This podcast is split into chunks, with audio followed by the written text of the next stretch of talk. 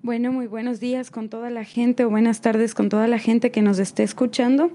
Eh, hoy vamos con la siguiente transmisión.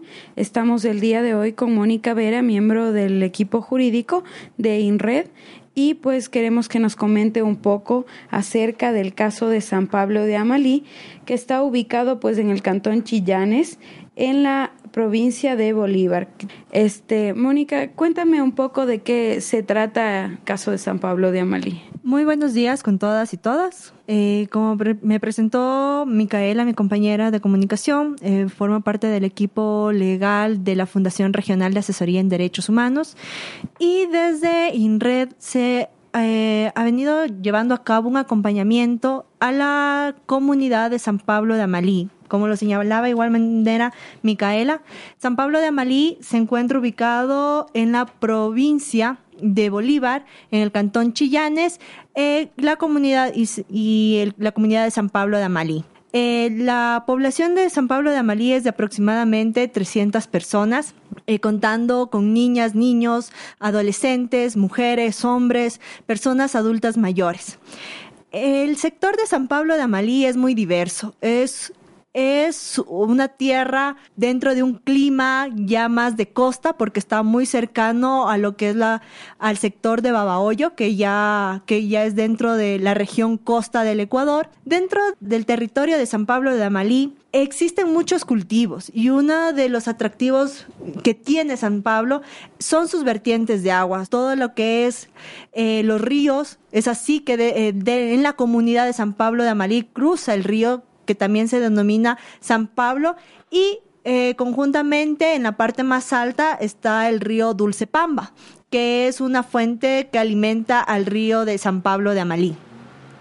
Y en muchas ocasiones la gente también, los, miembros de la comunidad, lo denominan Dulce Pamba, San Pablo de Amalí por ser de la comunidad, pero es, es el río fundamental que alimenta a las 300 familias, más todas las personas que llegan a visitar al sector. De igual manera, la gente, tanto mujeres como hombres, incluyendo a los niños, se dedican a, a la parte de agricultura, ya que tiene un suelo muy rico, donde se genera diferentes, diversidad de productos como la papa conocida acá en el Ecuador, que es un producto de allá de la zona, el plátano, las naranjas, diversidad de vegetales en sí y aparte también la gente se dedica a lo que es la ganadería. Es decir, dentro de la comunidad de San Pablo de Amalí son netamente agricultores y ganaderos. Es el sustento de cada día y que poco a poco ha venido eh, siendo afectado por la construcción de la hidroeléctrica eh, denominada Hidrotambo, que está a cargo de la empresa Hidrotambo. Vale, te iba a decir, suena todo muy idílico, es una descripción de lo que es San Pablo de Amalí, pero eh, esta comunidad al igual que otros sitios del mundo, tienen un conflicto grave, que es el, tema de la construcción de mega infraestructuras, en este caso de un pantano, una represa, y este hecho ocasiona una expropiación y un conflicto con la gente eh, autóctona, ¿no? Eh, en este caso, ¿cuándo es que la comunidad, la gente de San Pablo de Amalí se entera que están amenazados por un megaproyecto? Justo eh, iba a entrar en ese punto y es en relación que en el año 2002 cuando comienzan a enterarse a través también con la sorpresa de que existen nuevas personas que no son conocidas dentro de la comunidad, porque es importante recalcar que dentro de nuestras comunidades, tanto indígenas como campesinas, en el caso de San Pablo de Amalí es netamente campesina, eh, se reconocen todos sus miembros. Siempre saben quién es tal familia, quién llega a visitar a la comunidad, eh, cuándo sale una persona, eh, tienen esa vida comunitaria muy estrecha. Y en el año 2002 comienza comienzan a observar que ingresan otras personas extrañas, netamente extrañas a la comunidad y, y comienzan de igual manera a preocuparse, ¿qué está sucediendo? Es así que ellos se enteran que se da inicio, que ya estaba en, una etapa avanzada la concesión del proyecto de la construcción de la, de la hidroeléctrica Hidrotambo. Y comienzan a protestar, a exigir información por el Estado, a la gente a, a mantener sus tierras porque comienzan a incursionar, a meter maquinaria para iniciar las primeras etapas de la construcción. Es ahí cuando la gente se va levantando poco a poco y se va organizando. A más de que siempre en las comunidades ya son organizadas, pero toman esta lucha que es defender sus tierras. Dentro de lo que es la, concesión, en principio se, le, se les otorga a, a, una empresa que conforman varias, varias empresas, se podría decir, eh, que es la denominada, la, macro se, se, podría decir la que abarca todas, es la empresa Hidrotambo, la compañía Hidrotambo, que comprende la Corporación de Investigación Energética, Plasticauchos Industrial, Electrogen e Ingehidro, que son los accionistas, se podría decir, de la construcción de la hidroeléctrica. ¿Son empresas ecuatorianas? Hay una canadiense y las demás son netamente ecuatorianas. Por eso también es la preocupación por parte de las de la, de la comunidad que en un principio no, o sea, y vieron durante todo eh, la concesión, durante el proyecto, que no existe ningún beneficio para la comunidad. Tengamos presente que dentro de las, dentro de las concesiones, cuando va a haber una afectación ambiental, las comunidades en primer lugar deben ser consultadas. Es así que la constitución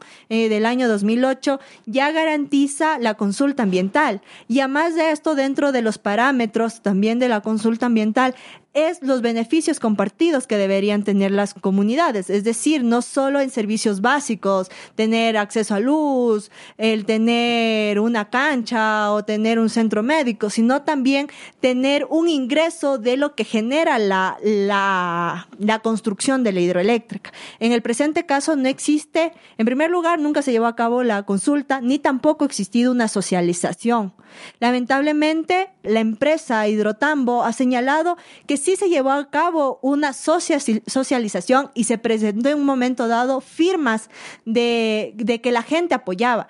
Pero si se logra identificar estas firmas dentro de la lista de los asistentes, no es gente de, de, San Pablo de Amalí, sino es gente de San José de Tambo, que es otra comunidad cercana, pero donde no se realiza el proyecto, la construcción de la hidroeléctrica. Muy bien, estamos hablando de que es un proceso que dura más o menos de 23 a 40 años, según los informes que han presentado. Cuéntame un poco qué involucraría que de 23 a 43 años existan cambios en la comunidad de San Pablo de Amalí y qué tipos de cambios se podrían o, suscitaría. Durante estos 12 años ya se van sintiendo afectaciones. Bueno, la concesión en principio era para 50 años. Eh, durante este proceso, primero se les otorga la concesión de aguas, que se lo hizo en el año 2002 por la Agencia de Aguas eh, de Guaranda donde la intención con esta concesión es ya comenzar a hacer las pruebas si realmente la hidroeléctrica va a tener efectos positivos para las empresas. En este sentido, si bien recién han pasado 12 años, la gente ya comienza a ver ciertos, eh, ciertas negativas ya que en, temporada de verano no pueden acceder a la misma cantidad de agua que tenían antes del año 2002. Y también se presume que en un futuro no va a existir agua que no sea solamente para la empresa que está obviamente haciendo ahí el, es justo hacer este análisis. Bueno, no tenemos datos en concretos ni se ha hecho un estudio que esté documentado, pero de lo que se ha conversado con la gente y con ingenieros relacionados al tema, se señala que por el momento quienes están siendo afectados en este momento es la gente de San, eh, de San Pablo de Amalí, pero que en el futuro, cuando ya comience a funcionar la hidroeléctrica como tal, ya comience a generar electricidad para estas empresas, los más afectados van a ser las personas de las partes altas, es decir, todos los cerros donde son los humedales, donde nacen las vertientes, porque se va a tener que en temporada de verano obtener toda esta agua a través de tuberías para poder alimentar a la represa. Bueno, en San Pablo de Amalí las afectaciones es por la construcción y porque obviamente también se va a perder el río y que ya lo están sintiendo, ya lo están sintiendo, pero lamentablemente las partes altas por falta de conocimientos, por falta de socialización y de consulta por parte del Estado, todavía aún no saben lo que complica llevar la, la, construcción de la hidroeléctrica ya que la concesión no solo es por el río Dulcepamba, sino en la concesión se establece y todas las vertientes. ¿A qué nos referimos a todas las vertientes? Es como nosotros desde acá en el Ecuador decimos, eh, y nuestros campesinos son los ojos de agua, son de donde nacen los, los pozos de agua. Todo eso va a ser entubado te digo, eh, toda esta información es de lo que se ha conversado con la gente y con ingenieros relacionados al tema. Es todo esto va a ser eh, entubado. La gente que tiene ganadería va a tener ya un medidor de agua eh, la gente campesina para su riego va a tener que tener un medidor de agua y la empresa será la que controla conjuntamente con el Estado y se comenzará a cobrar. Si bien actualmente por los riegos sí hay un pequeño cobro del agua, como es normalmente, y que la gente, las mismas comunidades son las que controlan esto, pero en un futuro, cuando ya comience a funcionar y cuando sea especialmente temporada de verano, va a haber esta afectación y que va a eh, restringir el uso del agua. ¿Dónde nos queda el derecho al agua establecido en nuestra constitución como un derecho del buen vivir? Esa es la preocupación de la comunidad y creo que de todo el Ecuador quienes tenemos conocimiento del caso de San Pablo de Amalí. También estaríamos hablando de que la empresa sería la única propietaria o la propietaria absoluta de la energía que se produzca en la futura central, ¿verdad? Sí, es justo lo que te señalaba. No, no hay un beneficio para la comunidad, ni la comunidad va a poder compartir eh, en qué se está llevando a cabo esta energía, ni, vas, ni va a beneficiar al sector de, a un sector determinado de, del Ecuador, de la población en general, sino que esta energía es netamente para las empresas. Es así que a mí sí es una preocupación porque San Pablo de Amalí, si pasamos quienes hemos vivido, eh, no hemos vivido, sino hemos compartido con la gente de allá unos días, en las noches no tienen un alumbrado, tienen un poste de luz con un foco que alumbra a la escuela todo un sector, pero de ahí nada más. O sea, no hay un alumbrado y, y, para qué hacer una hidroeléctrica si no va a, a, tener un beneficio a la comunidad. Y peor aún, donde van a ser afectados. Van a ser afectados los niños al perder su río, van a ser, a ser afectados los familiares al, al, perder sus tierras, al no tener trabajo. Al, esto va a generar unas, una, va a generar enfermedades porque el emposar el agua para la represa eh, va a generar que se aumente la, la malaria. Y eso es un peligro que ya está sucediendo. Ha aumentado el mosquito dentro de la población de San Pablo de Amalí. Ya existen los primeros problemas de, de, problemas de salud por este motivo. A más de todo, además de dañar el ecosistema. O sea, tampoco desde nuestra perspectiva estamos en contra de la construcción de una hidroeléctrica, porque también hay que ver que si genera una, un, que si es con responsabilidad y genera más de ello un beneficio, y si la misma comunidad ha aceptado, está bien, de acuerdo con los parámetros establecidos, pero también que la comunidad haya decidido. En el presente caso de San Pablo de Amalí, no existió, no se cumplió ninguno de los parámetros y lo más triste es que nunca la comunidad ha sido consultada. Ya, Mónica, eh, al principio el, el, gobierno firmó un contrato en el que se tenía, digamos, pues como, como única cláusula que la energía iba a ser para la, para la hidroeléctrica. Ahora el gobierno también está cambiando algunas de las condiciones. Por ejemplo, eh, ha asegurado que para una parte, que bueno, una gran parte de la energía va a ser también para la demanda del, del pueblo, de la comunidad. ¿Tú qué piensas al respecto? A mí, no, o sea, en este sentido, realmente, como opinión personal, no sé cómo, qué mismo vaya a suceder.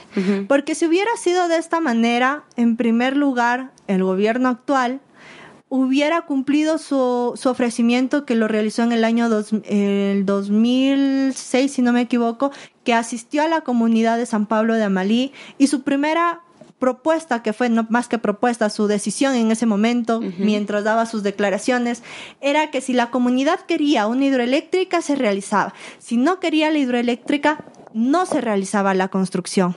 Además, hasta el momento no ha habido un diálogo entre la empresa y la comunidad. La empresa siempre está al ataque de la comunidad no ha habido esa apertura ni desde el ni, ni desde, desde Senagua, ni con el E, que es el encargado de energía, ni de la empresa, de llegar, de sentarse, a ver, dialoguemos.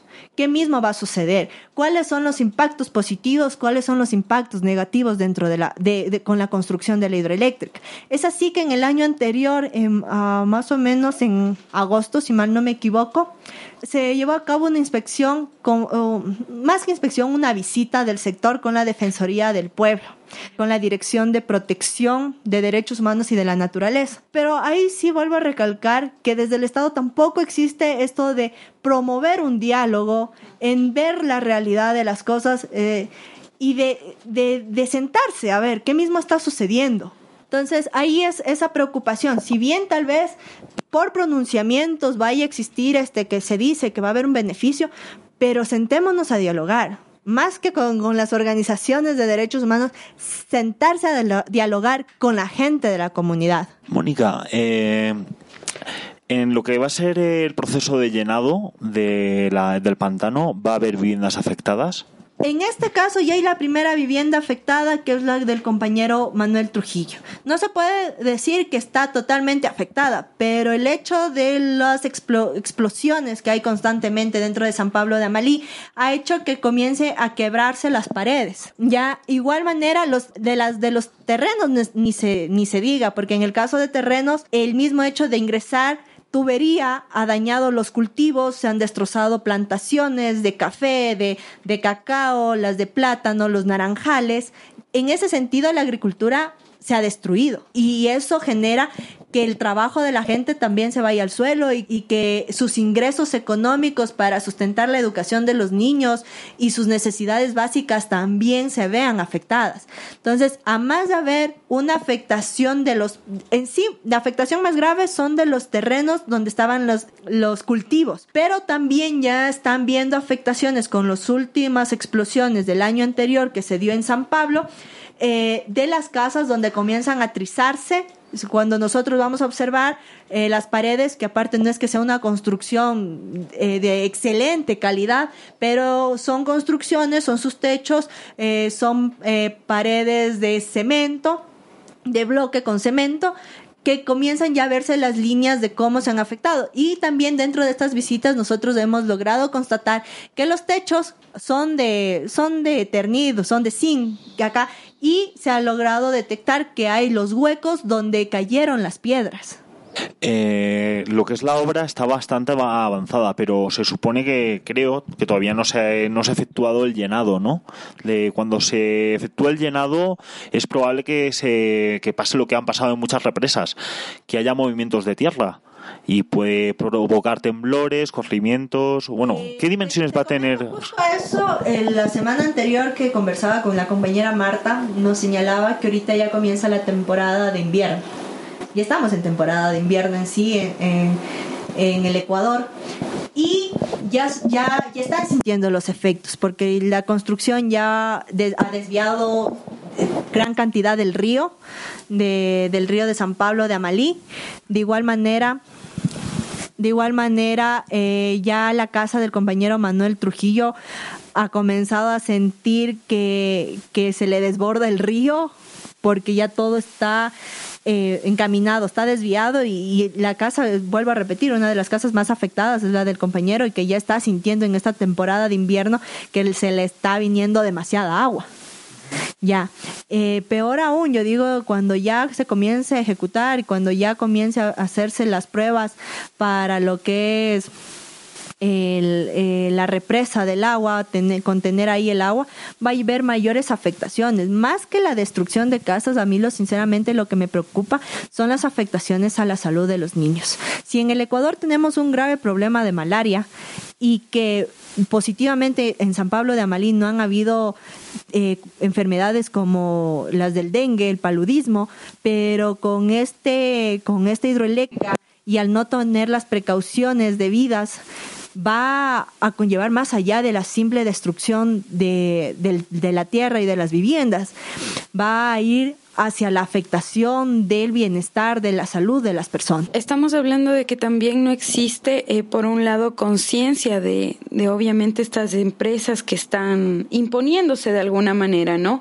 Porque tampoco hay este una, una, un proceso de consulta previa, de hablar, como tú decías, con la comunidad, con la gente.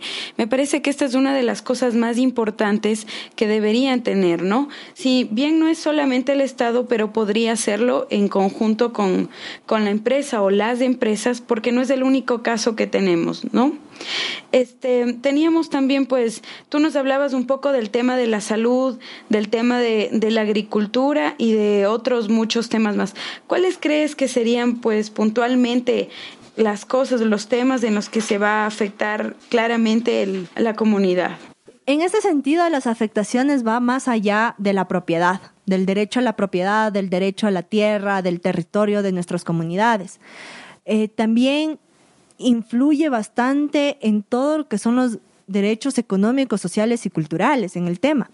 Es así que, y, ligado a esto, dentro de, nuestra, de nuestro país, los derechos del buen vivir. Entre los derechos que se estarían afectando es el derecho al agua, en primer lugar, después del derecho a la propiedad. El derecho al agua, al quitarte un recurso vital, esencial para la alimentación y para la, y para la producción de nuestras comunidades campesinas. Posterior a eso tenemos el derecho a la alimentación. Cuando dañan miles de cultivos, las empresas, y que de una u otra manera lo está autorizando el Estado a través de no regular eso, no solo se queda sin alimentos la población de San Pablo de Amalí, se queda sin alimentos la provincia y podríamos hasta decir el Ecuador porque San Pablo de Amalí es uno de los principales productores de muchos, de muchos alimentos para la provincia de Bolívar. ¿Y dónde queda, ahí va mi pregunta, dónde queda la soberanía alimentaria? Eso es teniendo en cuenta derecho al agua, derecho a la alimentación, van muy ligados. Sin agua no puedes tener alimentos. Uh -huh. El ambiente, al tener una construcción de una hidroeléctrica, vas a generar que los animales del sector se vayan de él porque ya no tienen los, los mismos árboles, no tienen el agua, los peces, los peces ya no van a tener la misma calidad de alimento. Uh -huh.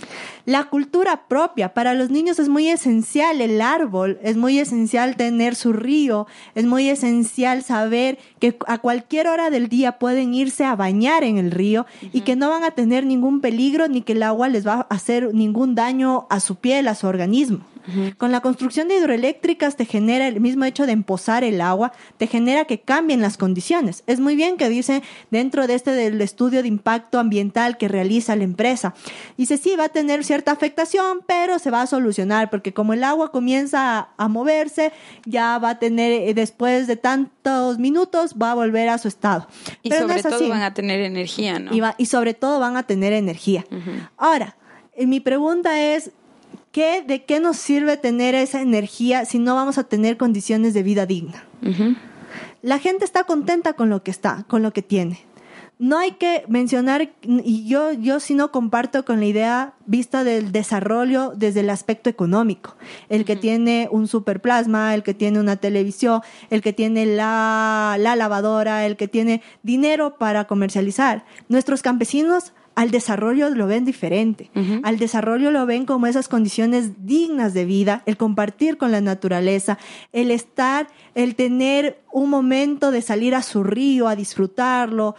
Ellos hasta conversan con la naturaleza, es muy ligado. El hecho de cultivar, levantarse cuatro de la mañana, tener esa relación estrecha con la tierra, de sembrarla, de cultivarla, de cuidarla eso para ellos es el desarrollo. Pero lamentablemente los estados de Latinoamérica y yo creo del mundo lo vemos al desarrollo desde otra perspectiva, sin conversar, sin consultar desde nuestros campesinos, desde nuestros indígenas, qué consideran ellos desarrollo y qué consideran condiciones de vida digna. Bueno, y además de eso tienen otros, otros problemas, el derecho al trabajo. ¿Qué le va a tocar? O sea, ya, ¿qué va a tocar a la gente una vez que que se quede sin sus propiedades. La, la, empresa, el Estado les paga, entre comillas, digamos que les paga un precio justo, se quedan sin tierra, lo que van a tocar es salir, migrar a las grandes ciudades. ¿Y qué se van a convertir? Se van a convertir en simples manos de obra. En albañiles, sin, sin despreciar la profesión, porque también es una forma de colaboración conjunta. Pero si ellos tienen su tierra, son productores, son generadores de, de alimentos, que son la base de todo ser humano, ¿por qué generar que migren a la ciudad si tienen sus campos? Y bueno, y así un sinnúmero de otros derechos que se les ha violentado, como te señalaba, el, el mismo derecho a la participación, no se les está escuchando, no se les ha dado espacios. Estamos muy cerrados y lamentamos en este aspecto que no sean consultados nuestras comunidades, la gente, desde los niños, desde las niñas, adolescentes, mujeres, hombres personas adultas mayores. A ver, Mónica, se quejaba la gente de, de San Pablo de Amalí que habían habido ciertas irregularidades en, el, en, lo que sería el proceso de expropiación, ¿no? Incluso decían que habían llegado cartas a gente eh, diciendo que les expropiaban unos terrenos que no estaban afectados por las obras y la gente que tenía los terrenos afectados por las obras no había no había recibido eh, ninguna carta o que había una serie de irregularidades no y luego también el tema de, de la expropiación no el proceso de expropiación qué se les va a pagar se les va a pagar algo no cuándo se les pagará ahí había como bastantes cosas que además generaban crispación en la población no bueno de, de lo que tengo conocimiento no eh, no traigo el apellido de la familia, pero una de las familias del sector sí eh, cobró por sus tierras, vendió sus tierras. Pero, pero las demás familias, eh, en el caso de Manuela, en el caso de Manuel, en el caso de la familia Galeas, eh, no, no, no se le, no, uno no se les ha consultado. En segundo lugar, se declaró en utilidad pública de manera inmediata, sin socializar.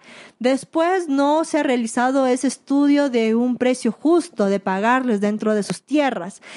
A pesar de, faltar todo eso, ya existe la tubería, ya entró, ya ingresó la maquinaria, ya han habido afectados, no solo en lo que vuelvo a repetir, en la tierra, sino uh, las mujeres han sido maltratadas porque como mujeres han mantenido que son sus tierras y no han dejado ingresar a maquinaria y lo que han hecho tanto la policía, y ahí lamentamos que la policía se preste para esto, es coger hacerles a un lado, golpeándoles, maltratándoles a niños, personas con discapacidad y e ingresar, señalando que está declarado de utilidad pública y que ellos se arreglen en los juzgados o con las personas que corresponde, pero que la maquinaria ingresa porque ingresa. Entonces ahí es, es la lucha de los compañeros y desde las organizaciones también hemos exigido al Estado que se les atienda, que se realice lo que se debe llevar a cabo que es hacer la consulta, eh, hacer el estudio de impacto ambiental, llevar a cabo las expropiaciones uh -huh. conjuntamente con las comunidades,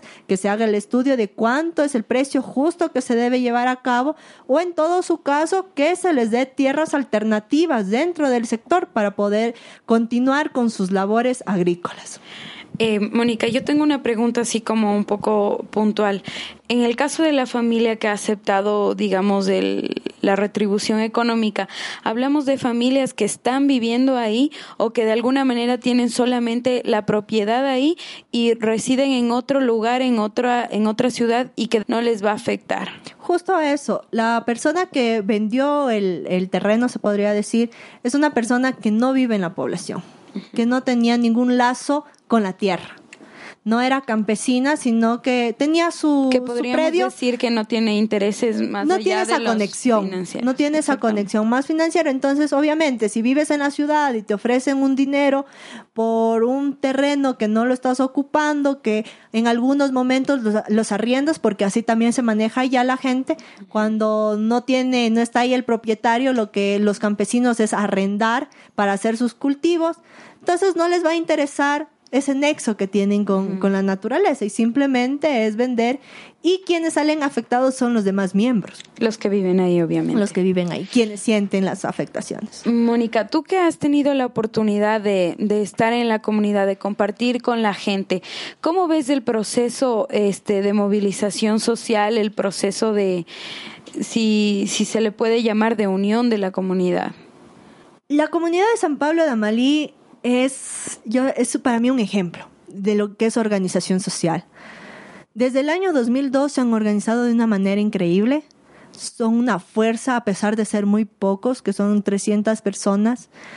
Cuando ellos tienen que salir a defender sus tierras, a pesar que tienen que elaborar, porque el campo te lleva todo el día a trabajar en el campo, salen, salen, defienden, se apoyan familia con familia. Si ya llegó maquinaria, por ejemplo, donde la familia Galeas, todas las demás familias, las 49 restantes, se unen y salen. Tanto niños de, de todavía de, de seno, se podría decir, cargándoles a los niños, las madres embarazadas, las mujeres, las personas adultas, todos salen conjuntamente. Eso es un ejemplo y que tenemos que cogerlo y que se lo tiene que difundir. Es así que hasta 12 años después todavía se sigue la lucha y no han logrado terminar la construcción de la hidroeléctrica. Todavía sigue paralizada a pesar de que ya hay un avance, pero eh, este proyecto ya tenía que haber salido. En el año 2006 eh, hasta el año 2006 tenía eh, la construcción, estaba a cargo de la, del ejército, de los ingenieros del ejército, pero dejaron a un lado, eh, renunciaron a este trabajo porque no soportaban la fuerza que tenía la comunidad. salieron, podríamos decir, huyendo porque la comunidad era más fuerte que ellos. Entonces, actualmente está una empresa privada la construcción. Ya no está el ejército, eh, el, el cuerpo de ingenieros del ejército. Porque dijeron, aquí la comunidad es muy fuerte y nosotros nos retiramos de aquí.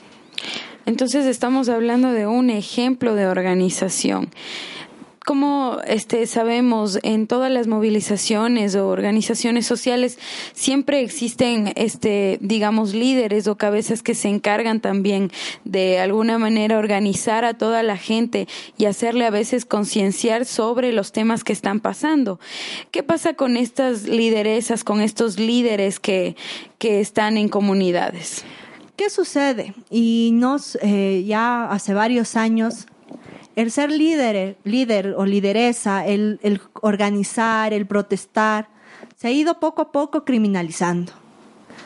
Desde nuestras bases sociales, quien sale a manifestarse, quien sale a luchar, a resistirse, y resistirse es un derecho establecido en la Constitución.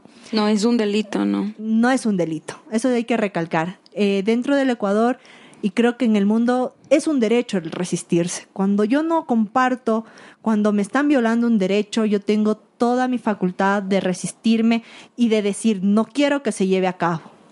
Pero tanto en el caso de San Pablo de Amalí como en varios casos de aquí del Ecuador y creo que de Latinoamérica, se criminaliza a quien se resiste, se criminaliza a quien se pronuncia, se criminaliza a quien protege sus derechos, a quien lucha por sus derechos.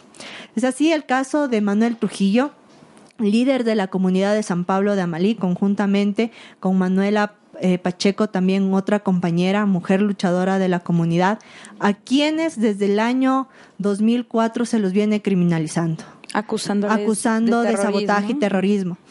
En el año 2008 se logró algo muy interesante que fue la amnistía. La Asamblea Constituyente las amnistió.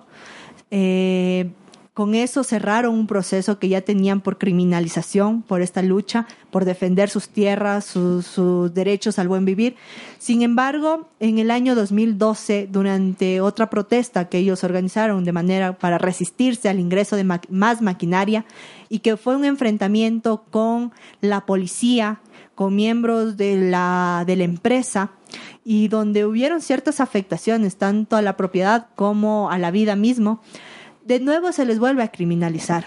Se les vuelve a criminalizar y actualmente están eh, iniciando ya la etapa de juicio, los procesos que lleva tanto Manuela como Manuel eh, acusados de sabotaje y terrorismo. A pesar de que no existen pruebas algunas contra ellos, a pesar de que no hubo una seguridad por parte de la misma policía hacia los compañeros y que lamentamos mucho que las instituciones del Estado, los organismos estatales, no constaten la situación de San Pablo de Amalí, no vean las afectaciones, no vean las vulneraciones de los derechos de los niños. Los niños tienen graves problemas psicológicos.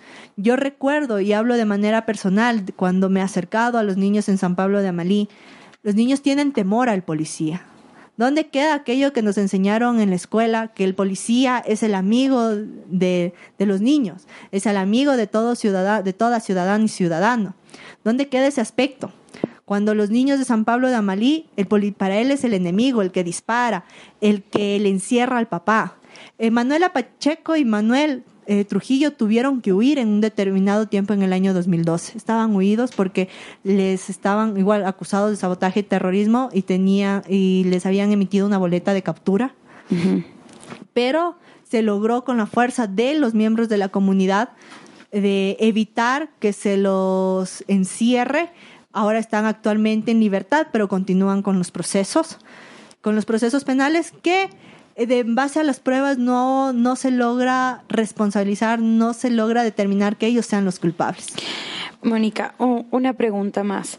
Este, mm, ¿Cuál es tu posición o la posición más bien del INRED frente a este caso? Desde INRED, desde el equipo hemos analizado y ya en el año 2006 se interpuso una petición a la Comisión Interamericana de Derechos Humanos. Esta petición, estamos todavía, eh, a pesar de que ya se presentó, seguimos eh, alimentando esta, eh, esta demanda que se hizo ante la Comisión Interamericana. Es en sí por la falta de consulta previa, libre e informada a la comunidad. La petición en sí sería como la revisión de la auditoría de las concesiones del agua. Más que la revisión de la auditoría de las concesiones del agua es la falta de consulta. La consulta, eh, la vulneración al derecho a la propiedad privada, que en este caso desde la visión de nuestros campesinos es a la tierra. Eh, la vulneración del derecho a la vida, que por la, por la criminalización, el de la libertad, el de libertad de asociación también de los compañeros. Y bueno, y desde Red eh, damos este apoyo, este acompañamiento a las comunidades, a la comunidad de San Pablo de Amalí. Estamos llevando el proceso, lo continuamos, todavía está en etapa de admisibilidad dentro de la Comisión Interamericana de Derechos Humanos. Esperamos que en los próximos años tener una respuesta. Eh, de igual manera, el equipo legal está trabajando eh, arduamente para para que la comisión de una manera u otra dé un pronunciamiento. Y en el caso, esperemos tener una solución amistosa con el Estado, en, el, en el presente caso, o a su vez eh, que se tomen las medidas por parte del gobierno de, de garantizar los derechos del buen vivir, el derecho a la propiedad a la comunidad de San Pablo de Amalí. No quisiéramos llegar a una instancia más allá, que es la, la, la Corte Interamericana, para nosotros desde INRED creemos que lo, más importante es entrar a un diálogo y que se solucionen de manera inmediata los problemas de la comunidad. Tengo entendido también que INRED no es la única institución que está trabajando y que está llevando el caso. Este, indícame o podrías indicarme cuáles son las, las organizaciones con las que están trabajando también. Eh, San Pablo de Amalí a más del acompañamiento de INRED, de la Fundación Regional de Asesoría en Derechos Humanos, también eh, es apoyado por la Comisión Ecuménica de Derechos Humanos, la CEDU, por eh, FIAN Ecuador, por la Organización Acción Ecológica, la Red de Ecologistas Populares, el Comité Permanente por la Defensa de los Derechos Humanos y por organizaciones de bases sociales también como Tierra y Vida, que es de la costa. También tengo conocimiento que desde organizaciones, un eh, organizaciones indígenas también hay, existe el acompañamiento y desde la costa también por la Asamblea de la Costa, la organización, que siempre estábamos pendientes de San Pablo de Amalí, siempre estamos acompañándoles, siempre estamos con la lucha con los compañeros y compañeras. Entonces estamos hablando de varias eh, organizaciones que se están haciendo cargo, están haciendo un seguimiento sobre el caso. Hablamos de un caso que es realmente importante, que no solamente tiene este apoyo de acción ecológica, sino también de INRED, por ejemplo, en el que se puede evidenciar que no solamente son derechos de la naturaleza, sino también los derechos humanos ¿no? Que es súper importante para mí personalmente. Este, no sé si de pronto tú quieres acotar algo, tú Fer quieres acotar algo y dar de pronto un mensaje o algo para, para la gente. A ver, Mónica, has dicho que los niños tenían miedo a los disparos de la policía. Explica un poco porque eh, eh, eh, se queda todo como un poco en, en el aire, ¿no? ¿Qué, ¿Qué ha pasado ahí? Los niños constantemente cuando, a ver, desde la experiencia que he tenido y que pude observar en un momento dado cuando estuve en San Pablo, los, los trabajadores de la empresa ingresan resguardados con la policía, ingresan con los carros de la policía, en los carros de la policía, y cuando hay los enfrentamientos, desde las versiones, desde los testimonios de, los familiares, eh, el escudo protector de los trabajadores de la empresa es la policía. Se dan en momentos en que los niños salen de las escuelas, estos enfrentamientos, se dan en momentos, bueno, los niños pasan permanentemente en el campo, en el patio, en sus casas. Entonces, el niño ve que viene la policía y lo primero que hace es esconderse en su casa. Si está en el patio, que hay una cancha en el sector de San Pablo, hay una pequeña cancha de básquet, hay la escuelita también. Entonces ellos están en esos sectores y lo que hacen al ver a la policía es esconderse detrás de sus padres, como hace como cualquier ser humano para protegerse, o ir corriendo a sus casas. Y cuando uno se le hace la consulta, así como ¿Qué te parece? ¿El policía te está ayudando? ¿Qué tienes alguna idea? O en los gráficos, porque se ha trabajado también desde ese aspecto con los niños, que dibujen.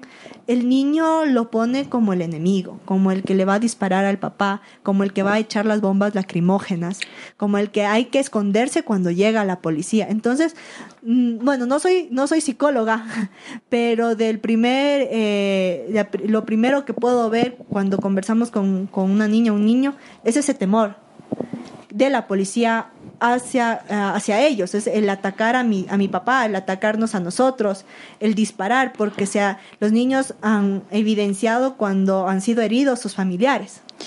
Entonces estaríamos hablando no de un escudo protector, sino de un enemigo, así como lo ven. Eso, te digo, un escudo protector para los trabajadores de la empresa y un enemigo para la comunidad.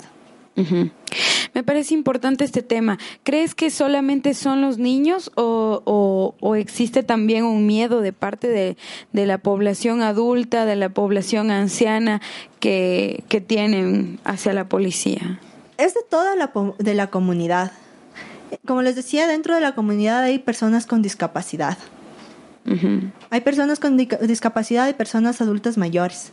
A las personas adultas mayores también es su temor porque ya no sus fuerzas físicas ya no dan para correr, para enfrentarse.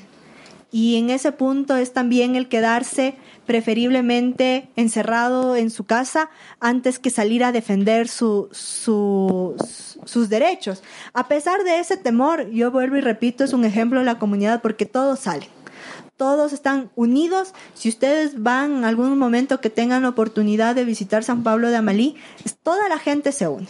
Todas las, las 50 familias que hay salen y en un momento dado ahí están todos, todos defendiéndose a todos y defendiendo sus derechos, su propiedad, su vivienda, sus tierras, sus productos.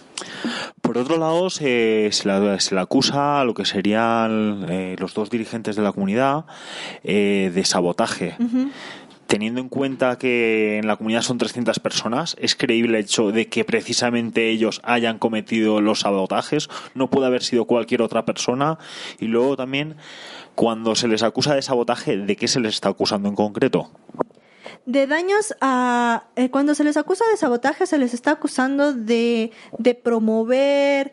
Eh, de promover cuestiones, problemas, de promover la, eh, conflictos, de, de ser de ser los voceros. De ser los voceros. Es que dentro del sabotaje y terrorismo, el tipo penal en el Ecuador es muy abierto.